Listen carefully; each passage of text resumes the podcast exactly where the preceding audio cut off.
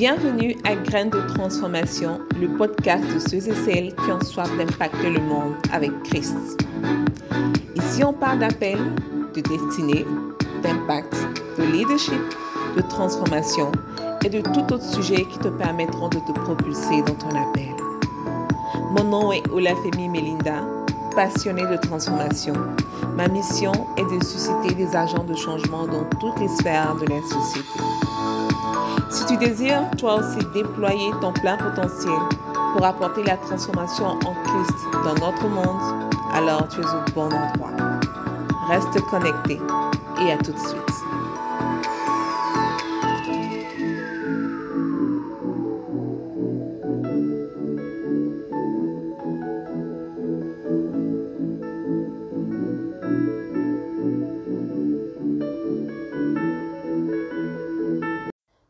Bonjour à toutes, bonjour à tous. Bienvenue dans ce nouvel épisode de podcast Les graines de transformation. Aujourd'hui, nous allons parler des blocages des ennemis de ton appel. Alors, il faut savoir que l'ennemi ne craint pas un chrétien qui va à l'église et qui prie. Non, non, non. C'est pas ça son problème. Parce que il y a beaucoup, il y a tellement de chrétiens aujourd'hui mais notre monde ne change pas. Il y a beaucoup de raisons à cela. L'ennemi, il crée quelqu'un qui est en train d'accomplir son appel. Il crée une personne qui connaît son identité en Christ, qui sait qui elle est, qui connaît le potentiel que le Seigneur lui a donné, qui sait ce à quoi le Seigneur l'appelle et qui est en train de et qui est déterminé à réaliser cet appel-là. Des fois, tu penses que c'est parce que tu pries que le diable ne t'attaque pas. Hein? Hum. C'est pas souvent le cas. Des fois, il t'attaque pas parce que tu ne constitues pas un danger pour lui. Tu n'es pas euh, un obstacle, au fait, à ses desseins. Donc, pourquoi il va s'emmerder? Donc, tu as besoin de discernement pour savoir est-ce que ce que tu entends de faire, est-ce que cela est dans la volonté de Dieu? Parce que nous sommes nombreux, nombreuses à faire des choses nous pensons que nous faisons, faisons pardon, des choses pour Dieu, mais nous sommes complètement à côté de la plaque. Alors aujourd'hui, je vais vous partager 10 ennemis ou 10 obstacles qui vous empêchent de vous concentrer sur votre appel. On a d'abord la procrastination. Beaucoup de personnes ont un problème avec ce qu'on appelle la procrastination.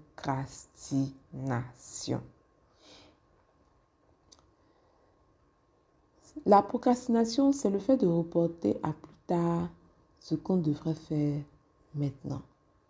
Il y a certaines personnes à qui Dieu a déjà parlé, Dieu leur a déjà dit ce qu'il attend d'eux, Dieu leur a déjà demandé de poser certaines actions. Mais ils sont là, ils tournent, ils tournent, ils remettent, ils remettent, ils trouvent des excuses, ils tournent, ils tournent, ils tournent. Et il y a plusieurs raisons qui peuvent expliquer que l'on soit en train de procrastiner, que ce soit avec les projets de Dieu ou bien que ce soit avec nous-mêmes nos objectifs. Ça peut être la paresse, un esprit de paresse qui t'anime tout simplement. Tu n'as pas envie de faire les efforts pour poser les actes qu'il faut. Ça peut être dû à la négligence, c'est pareil comme la paresse. Tu n'as pas envie de faire d'efforts. Et c'est très grave.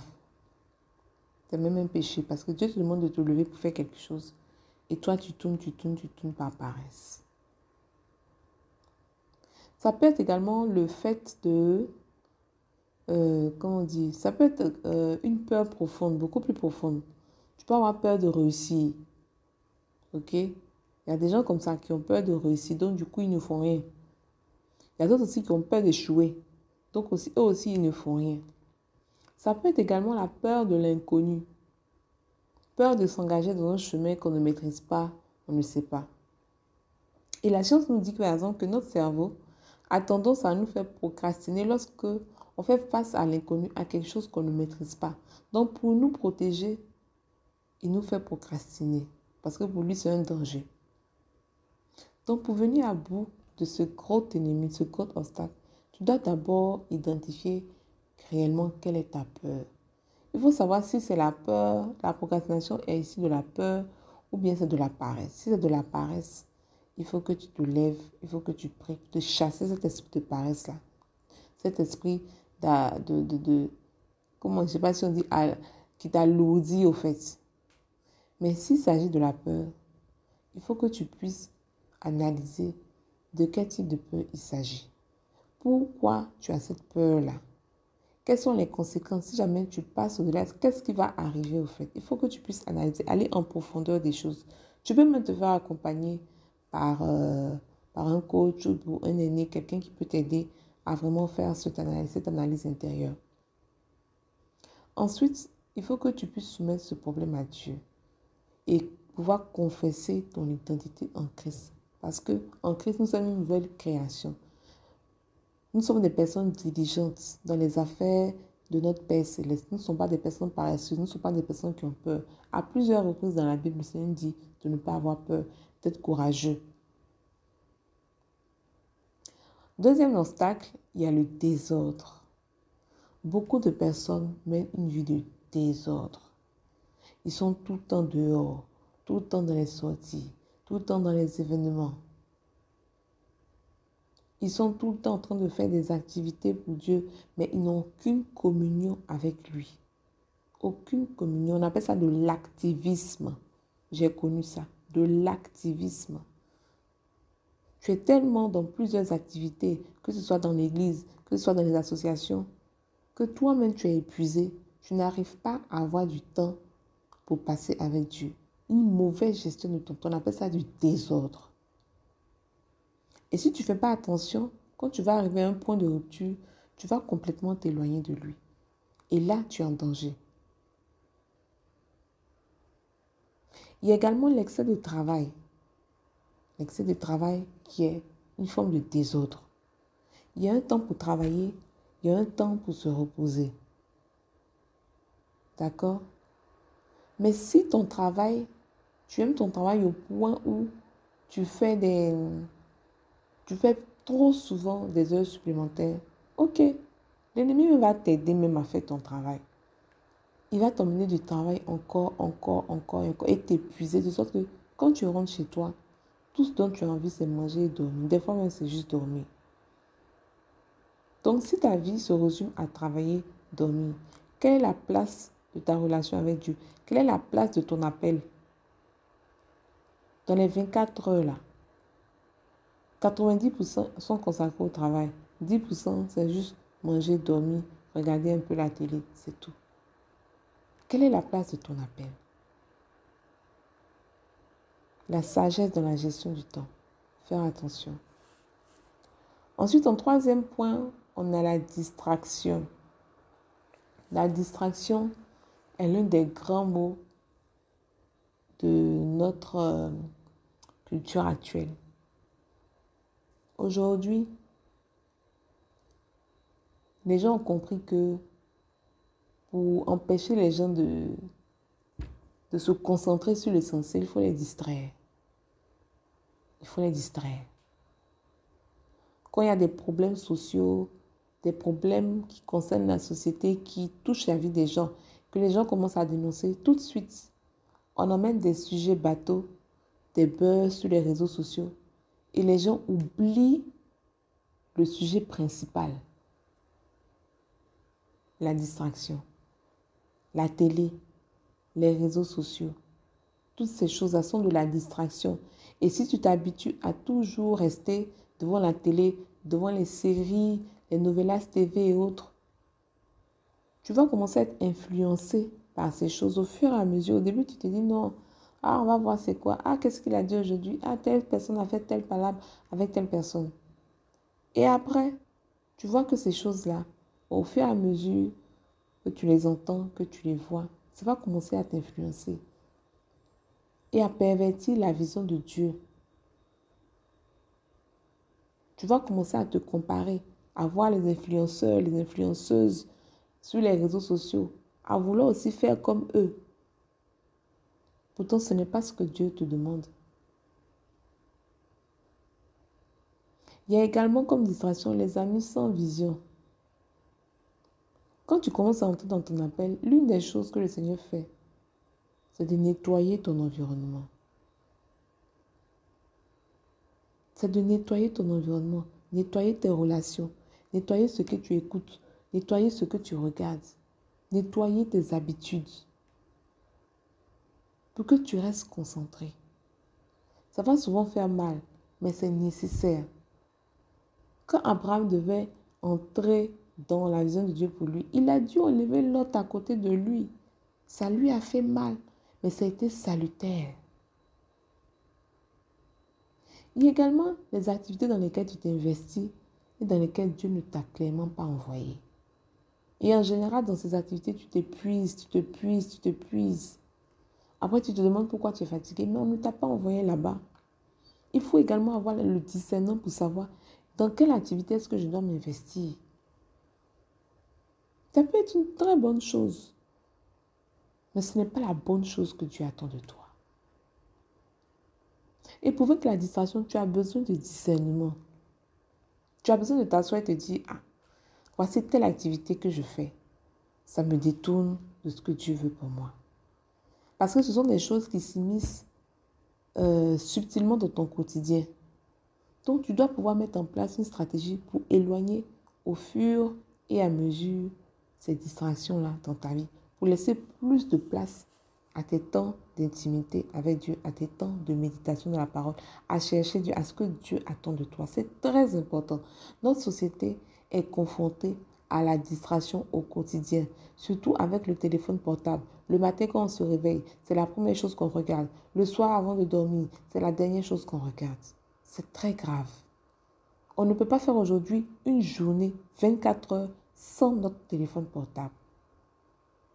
Le téléphone portable est l'une des inventions de l'ennemi pour nous détourner, pour nous distraire au maximum. À cause du téléphone portable, on n'arrive même plus à avoir des relations avec les gens.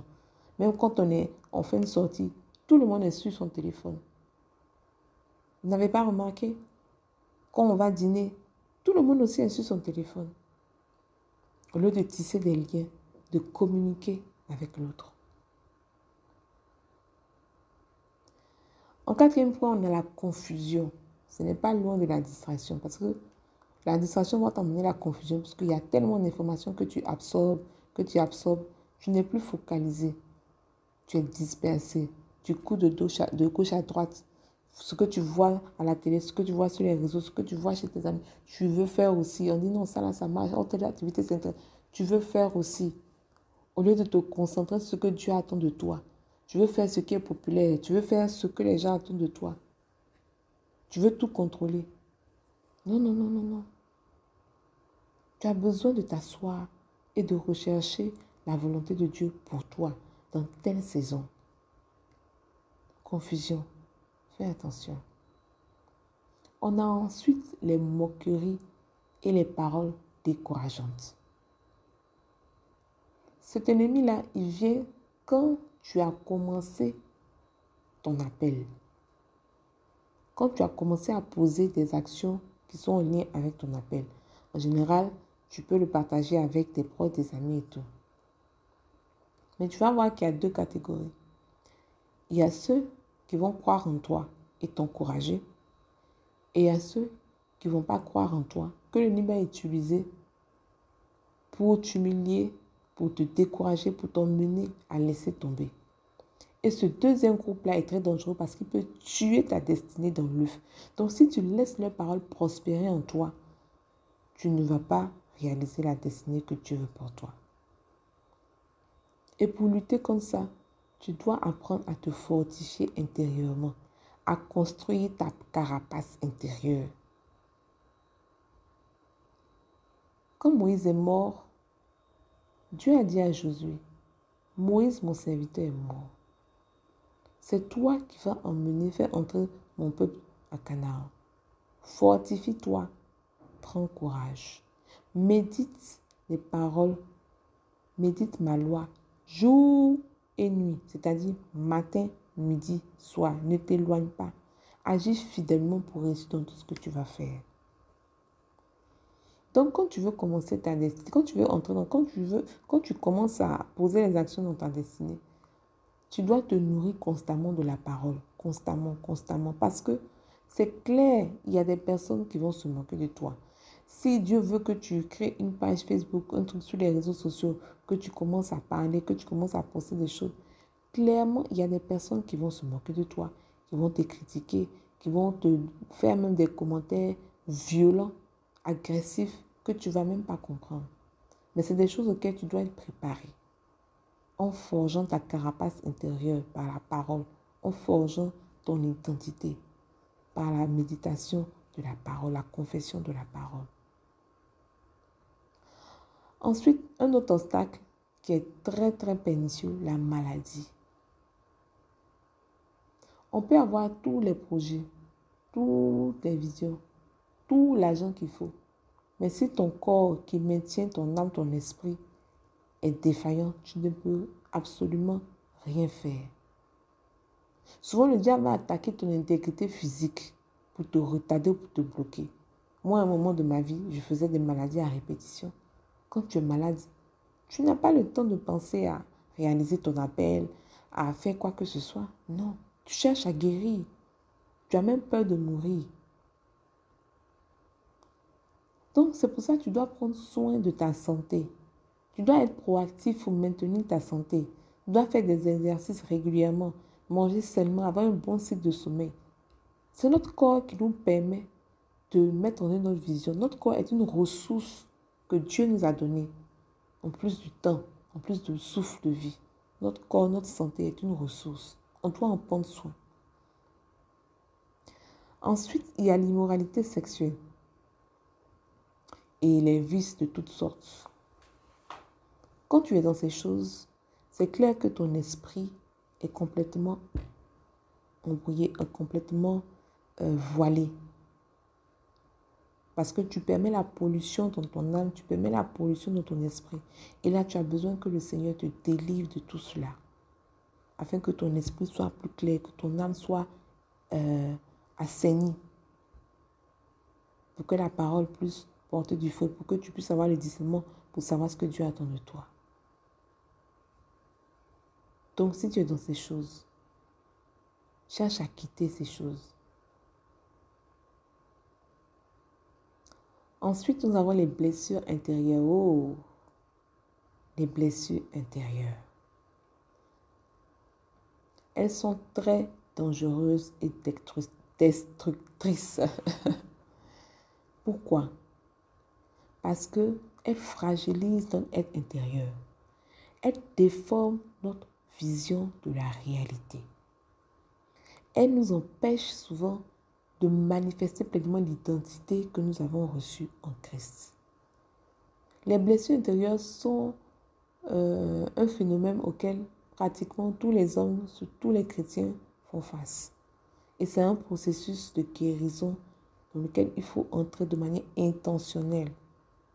Parce qu'à un certain niveau, tu peux entrer dans ton appel mais avec des blessures, mais à un certain niveau. Si tu n'as pas traité ces blessures, il y a un niveau que tu ne pourras pas atteindre. Il y a un niveau où Dieu ne pourra pas t'emmener tant que ces choses ne seront pas traitées. Par exemple, si tu as des blessures d'abandon ou de rejet, ok, et puis tu as commencé ton appel et tout, tu as commencé à parler, à agir, et voilà tes amis, tes proches qui commencent à te railler, à dire des paroles agressives, à, qui commencent à se moquer de toi. Quand tu as une blessure pareille, tout de suite, il y a de fortes chances que tu arrêtes parce que tu vas prendre ces choses-là de manière personnelle.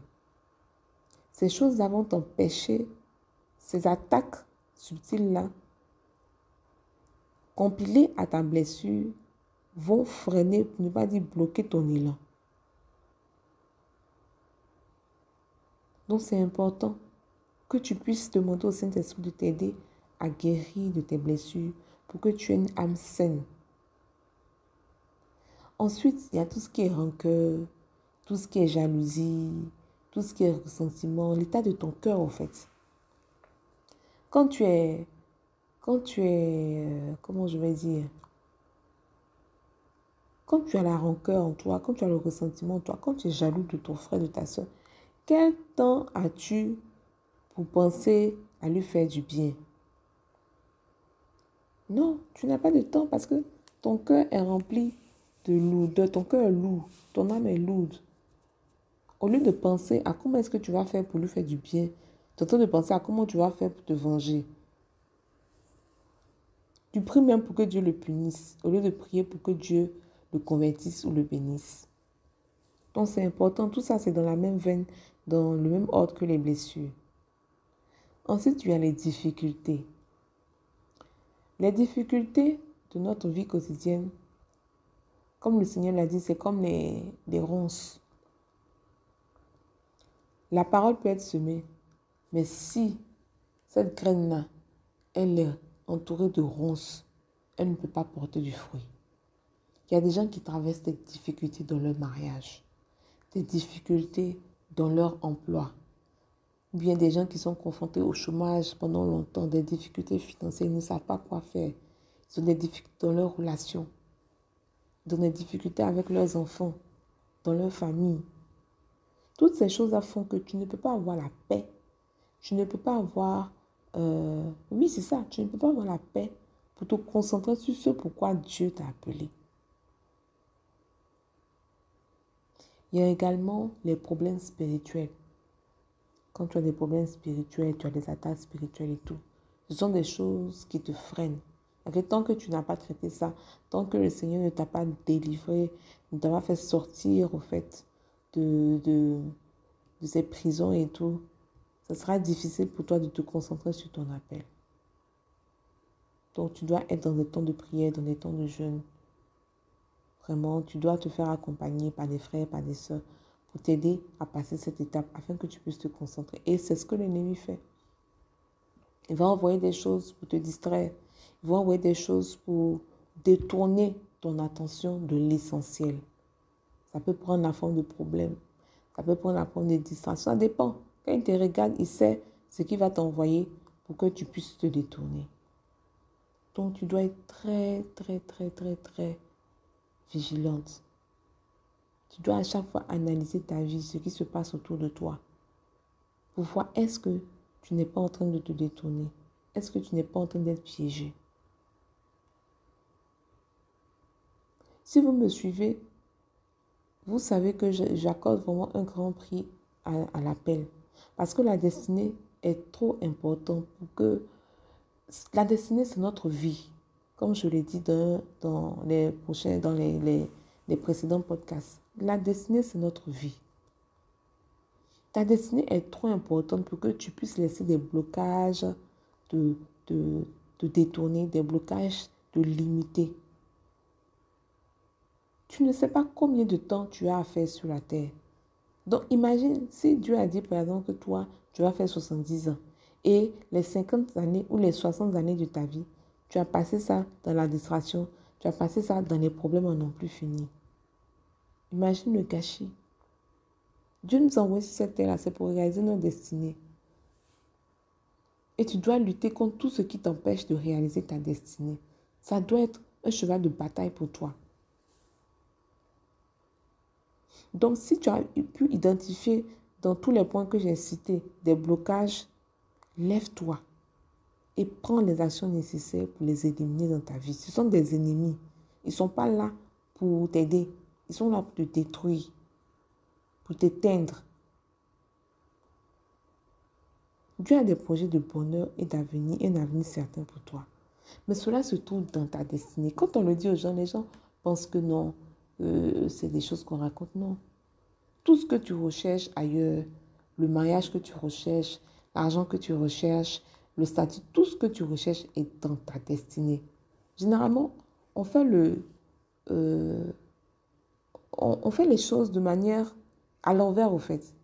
La parole de Dieu dit en Matthieu 6, verset 25 ou 33. Cherchez premièrement le royaume, et tout ce vous sera donné de surcroît. Nous, on cherche le surcroît d'abord, avant de chercher le royaume. Ça ne peut pas marcher. C'est pourquoi dans le podcast Graines de transformation, je ne vais pas me lasser de vous encourager à chercher vos appels, à entrer dans vos appels. Parce que toutes ces choses, comme je le dis, sont dans vos appels. Le Seigneur Jésus a dit en Matthieu 7, verset 13, Entrez par la porte étroite, car large est la porte spacieuse. Spacieux est le chemin qui mène à la perdition. Il y en a beaucoup qui entrent par là. Mais étroite est la porte. Resserrez le chemin qui mène à la vie. Et il y a peu qui les trouvent. Bien-aimé, le chemin de l'appel est un chemin étroit. Le Seigneur nous invite à l'emprunter parce que c'est le chemin de la vie. Et moi également, je t'invite à l'emprunter. Parce que tout ce que tu recherches est dans ton appel et en Christ.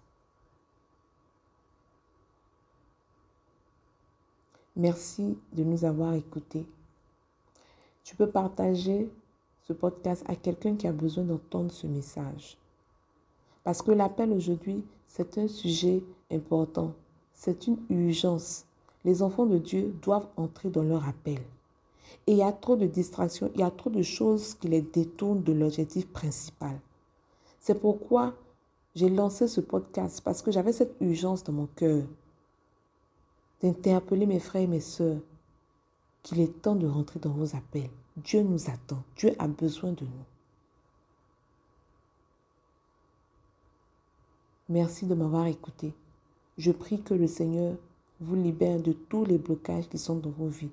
Je prie que son esprit dégage de votre esprit, libère votre esprit, libère votre corps, votre âme de tout ce qui vous alourdit, de tout ce qui vous distrait, de tout ce qui vous bloque, de tout ce qui vous limite, afin que vous puissiez discerner son, votre appel, vous puissiez discerner sa volonté et que son nom soit glorifié dans votre vie et dans le monde entier. Au nom de Jésus. À la semaine prochaine pour un nouvel épisode de graines de transformation. À bientôt.